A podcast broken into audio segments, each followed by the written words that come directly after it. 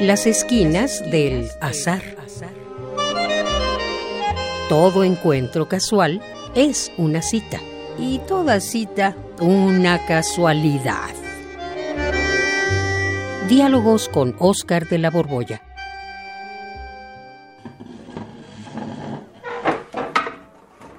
Pues bienvenido, compañero.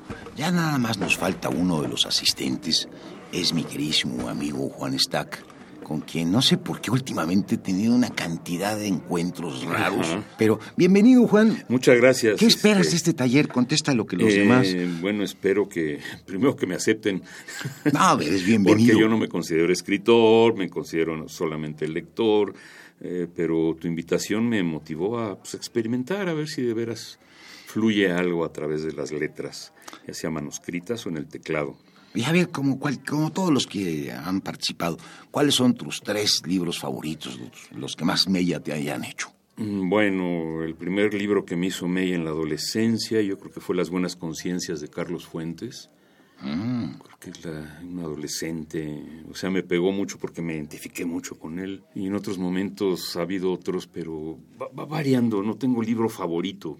Que me haya tocado uno, fue, digamos, Ese fue el que te primero. tocó. Sí. Pues fíjate que es cierto, la verdad. Los otros dos nos los ahorramos. Con las Sí, buenas conciencias Los. Páramos y los ingeniosos hidalgos. Sí. Los cien años de soledad. Sí, además ya los mencionaron aquí. El chiste es un poco como compartir información. Y Ujú. qué bueno que recuerdas a Fuentes porque ya está muy, muy desareado. Bueno, pues bienvenido Juan también. Eh, gracias, gracias y gracias a todos por aceptarme aquí. Pues miren, hoy vamos a comenzar esta, este primer taller con un tema que les puede quitar lo silvestre. Lo silvestre como escritores.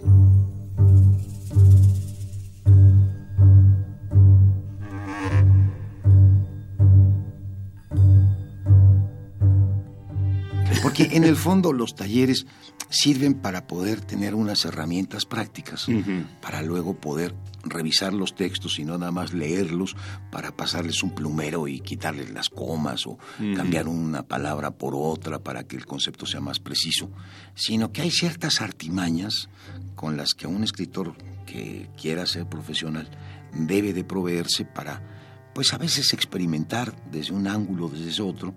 Y hoy justamente lo que vamos a ver son las cuatro distancias que el narrador puede tener respecto de lo narrado. Eh, son los conceptos muy raros de esos domingueros que pueden utilizar para presumir con sus amistades. Es eh, la palabra o las palabras autodiegético, intradiegético, extradiegético y metadiegético. ¿Y con qué se come eso? Bueno, ¿Qué es eso? eh, la, la palabra clave es diégesis, Ajá. que significa discurso. Las demás son muy fáciles. Autodiégesis o autodiegético es el propio discurso. Intradiegético es un discurso desde adentro. El extradiegético es un discurso desde afuera. Y el metadiegético, un discurso desde más allá. Eh, así para abreviar. Pero fíjense una cosa interesante. Cuando el narrador cuenta su propia historia, está justamente haciendo un uso del narrador autodiegético. En este caso, por ejemplo, Lovecraft, casi todos los textos de Lovecraft están en primera persona y están escritos como una experiencia personal. Es más, Lovecraft es un autor pues de principios del siglo XX, en una época en la que dominaba pues la visión del positivismo.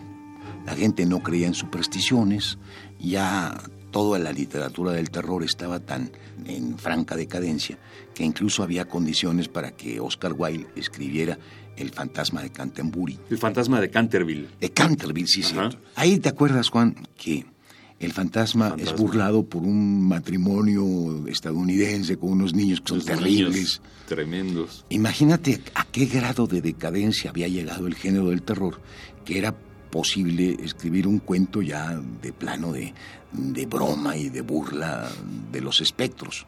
Entonces tenía la dificultad doble este Lovecraft de resolver el problema de un público de lectores convencidos por el positivismo, no querían más, y un, una beta agotada. Entonces se le ocurre, pues, una cosa muy ingeniosa, que es tomar el narrador autodiegético. ¿Por qué ingeniosa? Porque agarra y dice, si no hubiera sido porque a mí me hubieran sucedido estas cosas, no las podría admitir. Y el narrador que lo dice es un ingeniero, un físico, alguien de la famosa Universidad de Miskatonic.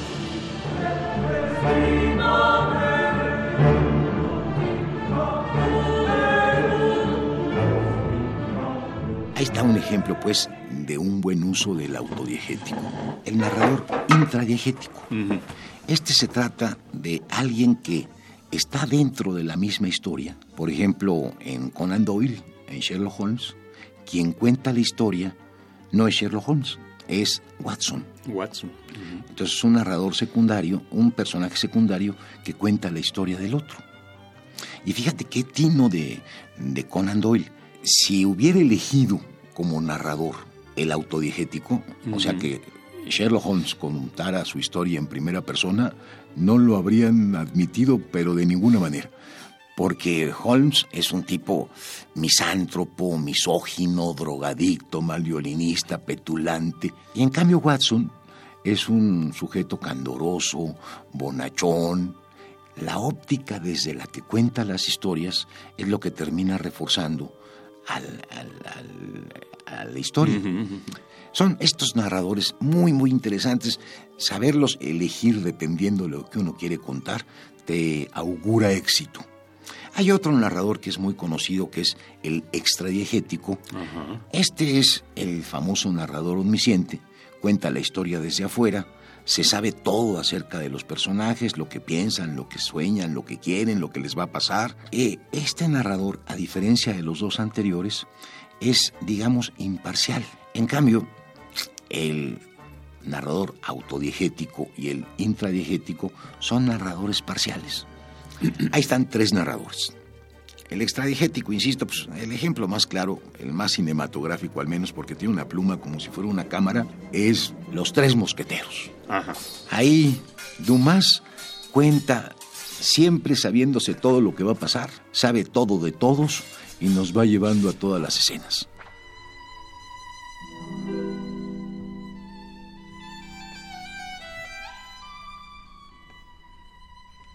El último de los narradores es el metadiegético. Primero se construye un plano de ficción, como por ejemplo en Las Mil y Una Noches. Ahí está el, rey Shariar, está el primer visir, eh, está Sherezada, eh, y cuentan la historia de que a Shariar lo engaña a su esposa, al hermano de Shariar también lo engaña a su esposa, y se van a viajar por el mundo a ver si encuentran a un hombre tan desdichado como ellos. Y resulta que pasan por un lago, se oye un ruido terrible salir del agua, se esconden en la copa de un árbol, se asoman, sale un efrit, uno de estos genios, gigantesco, y se duerme debajo del árbol. Pero antes de dormirse, saca de una caja a una mujer, está encadenada, y la deja ahí un poco como un pollito alrededor de él. Y cuando se queda dormido, ella, que ya descubrió que están arriba del árbol estos dos hombres, los obliga a bajar. A, si no, amenaza con que va a despertar al, gigante. Y ya que bajan, les dice, ahora háganme el amor. Y pues le hacen el amor. Y luego les dice, cáiganse con el, el anillo que traen. Cáiganse. Entonces les pide el anillo y cuando estos hombres le entregan su anillo, ella lo mete en un aro enorme y cuenta 401, 402.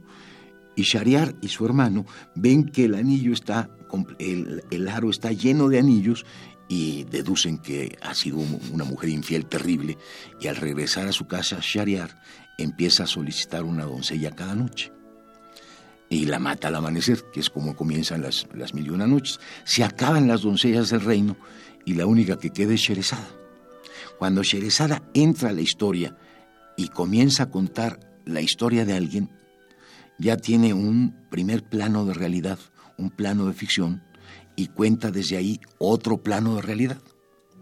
Esta es la construcción metadiegética, que un personaje dentro de una historia cuenta otra historia.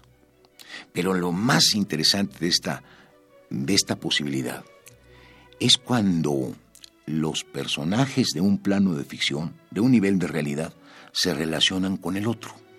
Hay un cuento precioso de Cortázar, a ver si lo puedo contar muy rápido. Es un hombre que sale corriendo de su trabajo porque tiene una avidez para regresar a su casa y leer la novela que dejó pendiente.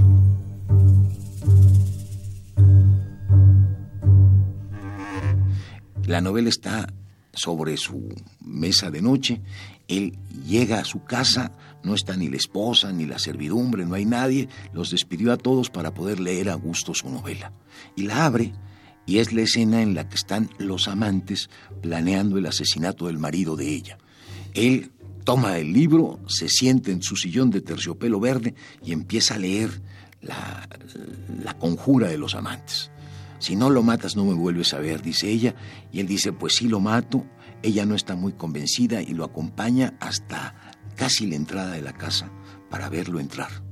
Recorre la habitación el, amante que trae el puñal en la mano, ve a un hombre con sentado en un sillón de terciopelo verde leyendo una novela y lo mata. precioso. Es precioso. Es la continuidad de los parques. Ahí hay una conurbación de los dos planos de ficción.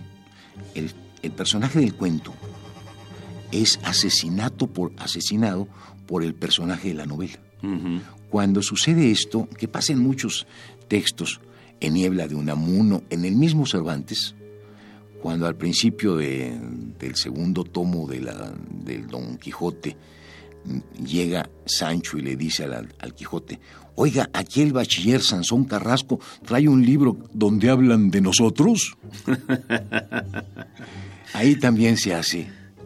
Bueno, pues compañeros, aquí tienen los cuatro narradores y por favor para la próxima clase quiero que elijan uno de ellos para contar la historia que gusten. Muy bien, gracias. Nos vemos a todos. Nos vemos. Radio UNAM, en colaboración con la Facultad de Estudios Superiores Acatlán, presentó Las esquinas del azar. Todo encuentro casual es una cita y toda cita una casualidad. Voces Oscar de la Borbolla y Juan Stack. Operación Francisco Mejía. Producción Rodrigo Aguilar. Radio UNAM. Experiencia sonora.